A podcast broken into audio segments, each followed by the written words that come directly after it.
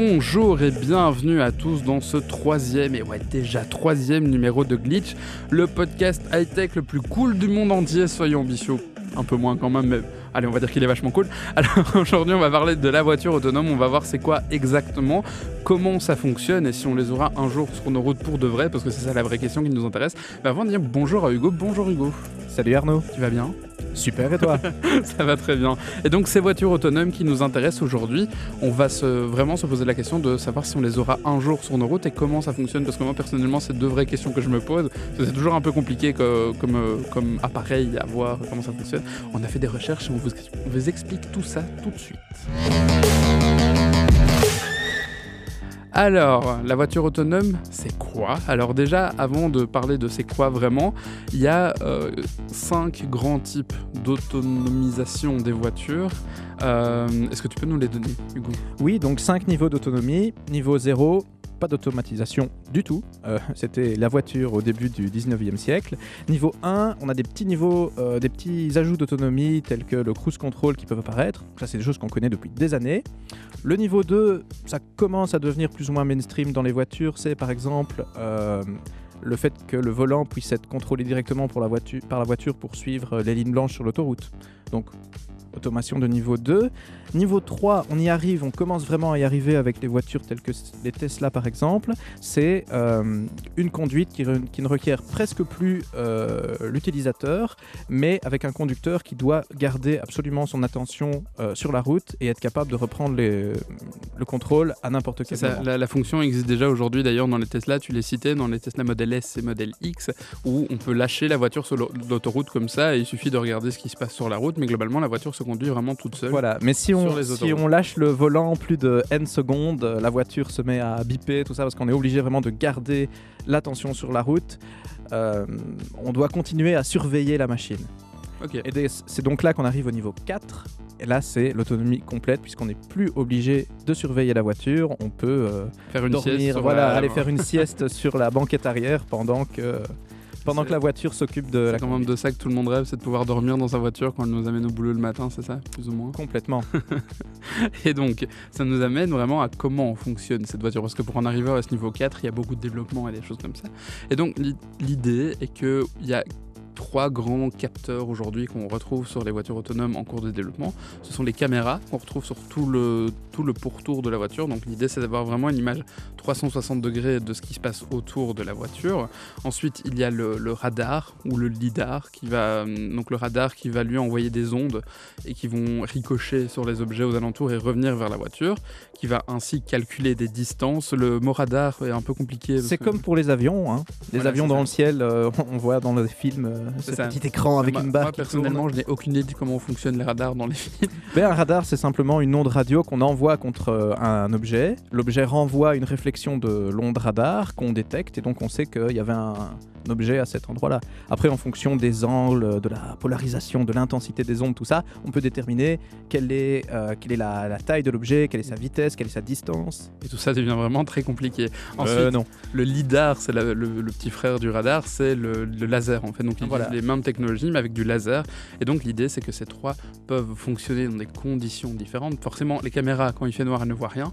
Du coup, le radar et le lidar peuvent prendre le dessus. Quand il pleut, euh, le radar perd un peu la boule et donc c'est les caméras et le lidar qui prennent le dessus. Et donc les trois ensemble arrivent à former une image 360 degrés en permanence de ce qu'il y a autour de la voiture et tout ça est aggloméré dans l'intelligence artificielle, notre fameux ami l'intelligence artificielle qui vient vraiment faire comprendre à la voiture ce qui se passe et qu'elle peut adapter en temps réel son comportement. Donc on n'est pas vraiment dans une, dans une action-réaction simple de machine, on est vraiment dans une idée de compréhension de, du monde autour, de l'environnement de la voiture et euh, ainsi elle peut réagir. Donc par exemple s'il y a un piéton qui passe, s'il y a une voiture qui double trop vite alors qu'on vous laisse rabattre ou des choses comme ça, la voiture va vraiment comprendre ce qui se passe et réagir en, en conséquence.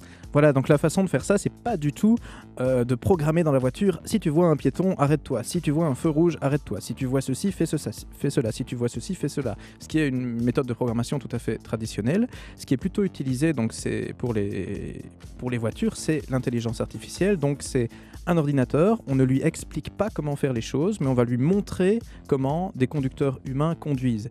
Il y a des milliers de voitures euh, sur les routes aujourd'hui qui enregistrent avec les mêmes systèmes de capteurs, caméras, etc., qui enregistrent ce que font les, pilotes euh, en fonction de, Mhm. de l'environnement de la voiture. Et toutes ces infos sont utilisées pour entraîner un ordinateur, pour créer un modèle de c'est quoi un conducteur derrière un Oui, volant. c'est ça. D'ailleurs, on peut croiser sur les routes du Nevada aux États-Unis des voitures de Google qui se conduisent toutes seules. Donc il y a des gens à l'intérieur, mais la voiture se conduit toute seule. Et l'idée, c'est vraiment d'entraîner l'intelligence artificielle. Il y a même Uber aussi qui a lâché des voitures euh, dans- sur les routes américaines. Et donc, il y a déjà des voitures autonomes qui roulent. Voilà. Mais pas- et encore euh, une fois Tesla, puisque on va malheureusement les ou heureusement, ça dépend un peu de vos convictions, les citer souvent. Je pense aujourd'hui, aujourd'hui, quiconque a une Tesla, euh, sa conduite de la Tesla sert à entraîner euh, une intelligence artificielle. Donc des millions d'espions partout sur les routes pour la bonne les, les cause. clients sont des bêta-testeurs en fait. C'est pas loin. hein. Et donc, plus que ça, ils entraînent une technologie qui n'existe pas encore. C'est assez dingue. Waouh. Et donc, la question maintenant, c'est pourquoi faire des voitures autonomes? Parce que, en soi, l'humain a, tou- a toujours conduit sa petite, enfin toujours, depuis que la voiture existe en tout cas, a toujours conduit sa petite voiture et a l'air assez content de conduire sa voiture. Mais pourquoi diable dé- dé- dépenserait-on des milliards dans des projets pareils?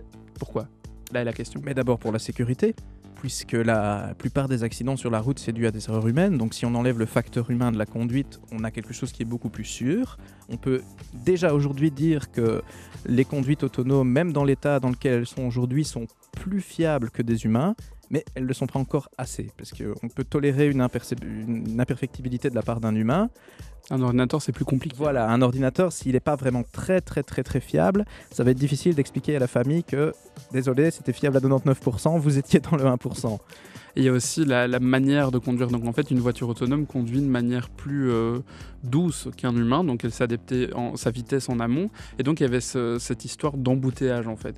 Euh, la, la voiture autonome, si aujourd'hui on met 100% de voitures autonomes dans le monde avec le même nombre de voitures, il n'y aura plus d'embouteillage. C'est fantastique quand même, parce qu'en fait la voiture peut adapter sa vitesse en fonction des autres voitures, parce qu'on est dans l'optique où toutes les voitures communiquent ensemble, et donc on enlève complètement la composant embouteillage. Ça veut aussi dire qu'avec le même, euh, la même densité d'embouteillage, on peut avoir trois fois plus de voitures sur les routes qu'aujourd'hui. Voilà ce que permettent les voitures autonomes. Moi, je vote perso pour ne plus avoir d'embouteillage plutôt que d'avoir plus de voitures. Mais bon, ça, c'est chacun son truc, n'est-ce pas? Eh oui. Et on donc, augmente les performances du système routier euh, en supprimant les imperfections des conducteurs humains. ah, ces sales humains qui ne savent pas conduire, laissez place aux ordinateurs. Et donc, maintenant, on va voir euh, qui travaille vraiment sur les voitures autonomes, euh, quand est-ce qu'elles arrivent et euh, qu'est-ce que ça préfigure pour la, la voiture du futur? On y va. Alors, je vous le disais tout à l'heure, il y a des milliards et des milliards et des milliards qui sont dépensés actuellement chaque année pour développer la voiture autonome. Mais par qui? Alors, il y, a- quand même un phénomène assez intéressant, c'est que c'est finalement pas les constructeurs de voitures qui dépensent le plus d'argent pour développer la voiture de demain, ce sont les entreprises high-tech. Et euh, la première qu'on a en tête, parce que c'est vraiment elle qui a lancé le, truc, c'est Google, qui a, qui a lancé le projet de voiture autonome il y, a, il y a longtemps, il y a plus de 10 ans maintenant déjà. Et donc en est né Waymo, qui est l'entreprise d'Alphabet, donc la maison mère. C'est un peu compliqué hein, cette histoire de Google. Donc Alphabet est l'entreprise au-dessus de Google. C'est une sorte d'agglomération de, plusieurs entreprises, mais qui in fine appartiennent toutes à Google, l'Alphabet. Enfin bref. Et donc Waymo fait partie de cette galaxie d'entreprises qui appartiennent à Google.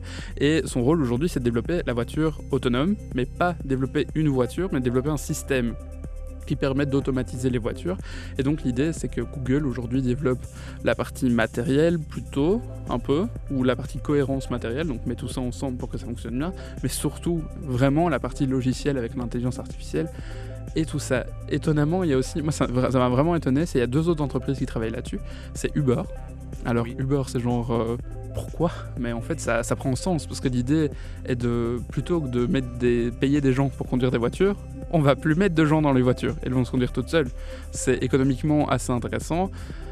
Maintenant, voilà, ça pose beaucoup de questions éthiques. Surtout que déjà, Uber, à la base, avec son activité principale, pose déjà énormément de questions éthiques. Donc maintenant, c'est la, la question euh, de est-ce qu'il faut complètement enlever les, les chauffeurs? Mais au lieu d'exploiter les chauffeurs, on n'en met plus du tout. Donc, Imagine un est-ce peu le nombre de est-ce manifestations des Est-ce taxis. que c'est mieux ou est-ce que c'est pire? Là est la question. C'est là où ça devient un peu. Et alors moi, la troisième autre entreprise qui m'a vraiment étonné, c'est Nvidia. Alors Nvidia, on le connaît surtout pour ses cartes graphiques dans les ordinateurs. Ils ont longtemps travaillé sur les cartes pour euh, jeux vidéo, d'ailleurs ils continuent. euh, Toujours le cas. hein. c'est toujours le cas, ils, travaillent beaucoup là-dessus. Et un jour, ils ont dit Hey les gars, on a des voitures autonomes en préparation, regardez. Et donc l'idée, c'est, donc encore une fois, pas les voitures, mais le système d'automatisation des voitures. Et donc c'est assez intéressant de voir que des, entreprises high-tech un peu random, enfin on s'attend pas trop à avoir Nvidia travailler là-dessus, utilisent les technologies ont développées pour les gamers dans les cartes graphiques et les, les, les, les dévis pour pouvoir en faire de l'automatisation de voitures. C'est très Oui, compliqué à c'est dire. super étonnant, mais les technologies euh, qui font tourner des jeux vidéo aujourd'hui, elles sont super proches de ce qui permet de faire des cerveaux artificiels dans lesquels tournent euh, des algorithmes de, de conduite autonome, par exemple. D'ailleurs, tant qu'on est là-dessus, moi j'ai une petite anecdote Apple. Bonjour la petite anecdote Apple du jour. Ah Il y a Apple qui On l'attendait. Il y a Apple qui a commencé à développer son système d'automatisation des voitures. Donc aujourd'hui, Apple travaille sur la voiture autonome. Il y a des voitures euh, louées par Apple qui roulent vraiment. Sauf qu'ils n'ont pas l'intention de développer l'automatisation de voitures. Ils ont l'intention de- de- d'entraîner leur intelligence artificielle. Donc Siri, c'est comme ça qu'ils l'ont appelé. C'est vraiment le. c'est pas juste l'assistant vocal que vous avez dans votre téléphone, c'est vraiment l'intelligence artificielle made in Apple. Et donc l'idée, c'est qu'ils ont créé un système de voiture autonome pour renforcer l'intelligence de leur, euh, de leur série là, et après pouvoir en faire profiter les téléphones. Donc là, on est dans le chemin inverse de Nvidia qui prend des technologies euh, qu'ils utilisent euh, pour leurs clients pour les mettre dans les voitures autonomes. Ici, on part des voitures autonomes pour arriver dans les technologies qui seront prises sur des smartphones. C'est assez intéressant de voir que la voiture autonome n'est pas juste un, produit, euh, un délire de science-fiction, mais un vrai truc qui fait partie d'un développement de fond qui est l'intelligence artificielle. In fine, c'est le, le, le point de tout ça. Et donc maintenant, la question, la vraie, parce que moi je me, dem- je me demande vraiment, c'est quand est-ce qu'on verra Quand est-ce que je pourrais monter dans une voiture autonome pour la première fois et ne pas me faire arrêter par les flics parce que c'est pas légal et, euh, et tout ça. Donc à partir de quand vraiment la voiture autonome fera partie de nos vies? Mais la vraie réponse, c'est que malheureusement, il n'y en a pas vraiment de réponse Merci. claire, puisqu'il y a deux grandes parties à cette question, c'est l'évolution technologique et puis tout ce qui est législation derrière. Donc la technologie, on sait que c'est un très bon train. Les plus optimistes, style Tesla, annoncent que dans un an ou deux, ça devrait être bon pour une autonomie complète. C'est probablement très optimiste. Oui, surtout Les qu'on sait que Elon Musk, qui est le patron de Tesla, aime beaucoup les effets d'annonce. Voilà, Euh, il faut faire x2 pour être, il faut faire x2 sur les délais annoncés pour avoir quelque chose d'un peu, d'un petit peu réaliste et ça se vérifie euh, ensuite. Euh, la plupart des analystes un peu plus conventionnels, on va dire, s'entendent sur 2020-2025. Donc c'est pas si loin que Oui, ça. ça. hein. Moi, moi, la date que j'ai souvent entendue, c'est vraiment 2025. C'est la date que tout le monde espère, euh, espère atteindre. À 2025, c'est en prenant en compte la partie législative de la Oui. chose. Donc C'est ça, parce que Euh, tu parlais justement, il y a deux parties. Il y a la partie technologique qui elle avance bien, mais après, il y a la partie législative. Voilà, Est-ce on- que les, les- les pays du monde entier vont accepter d'avoir des ordinateurs sur les routes qui contrôlent, enfin, qui, qui transportent des humains à plusieurs centaines de- de kilomètres heure Ça va être vraiment un, gros step en avant pour euh, la- l'acceptation justement de la technologie. Voilà, le type de timing qui devrait plus ou moins se passer, c'est aux alentours de 2020, la technologie existe vraiment et donc les gens, les politiques, les gouvernements réalisent que c'est plus de la science-fiction et il faut réellement se pencher sur la chose, euh, genre question majeure de société. Et du coup, 2025, bah, une situation où on aurait quelque chose de régulé, de- qu'on peut acheter, qu'on peut utiliser et qui est inscrit dans la loi. Mais c'est Parce que ça, la, la voiture autonome. que en- des prévisions. Oui, c'est ça. La voiture autonome soulève vraiment énormément de questions éthiques, euh, surtout sur euh, que faire en cas d'accident. Donc il y a toujours ce euh, problème de dilemme. D'ailleurs, il y, a il y a Google qui avait mis des petits questionnaires en ligne pour essayer de voir comment les gens réagissaient. Donc l'idée, c'est, je sais pas, par exemple, la voiture est à une intersection. Elle doit aller à gauche ou à droite, sauf que les piétons passent alors que c'est rouge. D'un côté, il y a une femme enceinte et un homme, et de l'autre côté, il y a trois enfants. Où est-ce que la voiture va? Et ça, c'est des questions. Parce qu'un humain, on peut pas lui reprocher d'être allé à gauche ou à droite parce que c'est des décisions qui sont prises sur l'instant et c'est pas, pas réfléchi. L'ordinateur aura les composants pour savoir ce qu'il doit faire. Et donc, là, il faut vraiment savoir. Et c'est ça qui est aussi intéressant avec la, la voiture autonome, au-delà de la technologie. Est-ce qu'un consommateur qui achète une voiture autonome pourra accepter que quoi qu'il arrive, la voiture ne mette pas dans ses priorités de conduite la sauvegarde des personnes dans cette voiture. Oui, il y avait ça aussi, cette, euh, donc aller vers le passage pour piéton ou vers le mur aussi, aller euh, écraser un voleur ou une personne honnête. Et c'est toutes des questions qui se posent et qu'on peut imaginer que l'ordinateur va se poser parce que c'est ce que je dis, l'ordinateur lui a le temps de, de se poser ces questions-là. Un humain non, l'ordinateur oui. Et donc au-delà vraiment du côté technologique et même du côté légal, il y a aussi le côté éthique de la voiture. Et puis, il faut aussi prendre en compte que les gens sont effrayés par les voitures autonomes. Ça, c'est euh, une étude qui avait été faite par le MIT, la grande université euh, américaine, où euh, ils avaient mis quelqu'un déguisé en fauteuil de voiture, en fait. Et qu'ils avaient mis des faux radars sur le toit de la voiture. Ils avaient fait le mec conduire dans la ville attenante à l'université. J'ai complètement oublié où, où il était aux États-Unis, bref. Et c'est pas, le- pas le propos. Et on, on remarque que les gens, euh, quand ils voient qu'il n'y a pas de conducteur dans la voiture et qu'ils réalisent que c'est une voiture autonome parce qu'ils voient les capteurs sur le toit et tout, ils ont peur de la voiture. Ils se dépêchent de traverser s'ils sont sur un passage pour piétons ou alors ils s'écartent. L'être humain a tendance à avoir peur de l'inconnu. C'est pas nouveau. Après, voilà, ça arrivera petit à petit dans la société et on s'y fera. euh, ce sera très ça, mais- intéressant de voir comment et de voir quelles réponses vont être données à toutes les questions que tu soulevais, euh, bah, éthiques euh, principalement. Donc, euh, on achète son paquet de popcorn et puis euh, on attend. Ou si on veut participer à l'aventure, euh, on va dans les labos de recherche et on s'y met. Je ne sais pas. Et euh, de temps en temps, on peut voir dans les gros salons de l'auto euh, des, des constructeurs qui arrivent justement avec des, des voitures euh, presque autonomes, des choses comme ça. Donc c'est intéressant de pouvoir les tester à ce moment-là. Donc si vous voyez un jour une voiture autonome qui vous ouvre la, vous ouvre la porte, montez dedans. Je sais pas si c'est un bon conseil de dire ça. Si Mais- vous êtes joueur, si vous êtes joueur. Donc, c'est. allez, il y a. c'est vraiment la troisième composante à prendre en compte, c'est l'acceptation du public. Et ça, c'est pas quelque chose qui se fait en six mois. Il va vraiment falloir un, long travail. Et euh, il va déjà falloir que les constructeurs commencent à communiquer autour de l'auto. L'automatisation des voitures. Et euh, par exemple, il y a Audi qui a annoncé il y a pas longtemps qu'ils avaient une voiture aussi qui se conduisait euh, sur les autoroutes et qui était capable de se conduire en ville en dessous de 60 km/h. L'accueil à la- à la voiture n'a pas été bon. Il y a plein de gens qui ne voulaient pas entendre parler de cette voiture et donc c'est vraiment intéressant de, de, de, de, voir la réaction que les gens auront à terme face à toute cette technologie. D'ailleurs, il y a un épisode de Black Mirror, de- excellente série de Netflix, où on voit euh, la police utiliser des voitures autonomes et on voit que les gens en ont peur. Clairement, c'est de la science-fiction, mais c'est drôle parce que la, science-fiction et la technologie, c'est toujours des choses qui sont un peu liées, hein, genre les, les mondes connectés, des choses comme ça, des choses qu'on voyait il y a 20 ans dans les films. Mais oui, mais il faut même pas aller si, euh, si loin. La semaine passée, on parlait des smartphones. Regarde euh, l'acceptation des smartphones dans la société.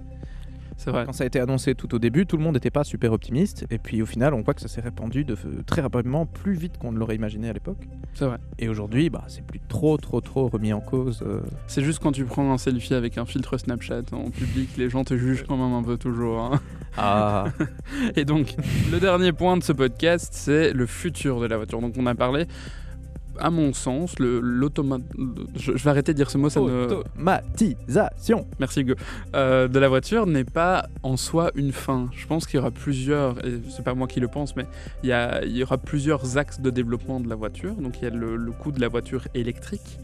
On commence à y arriver, on voit qu'il y a plein de constructeurs qui commencent vraiment à annoncer des choses. Tesla, encore une fois, est leader sur le marché. Il y a aussi BM avec sa gamme i qui fait plutôt. Cela dit, c'est deux choses différentes. On peut avoir une voiture thermique qui est autonome. Oui, c'est ça, mais voilà. C'est juste que c'est deux choses qui arrivent euh, globalement en même en temps. même temps.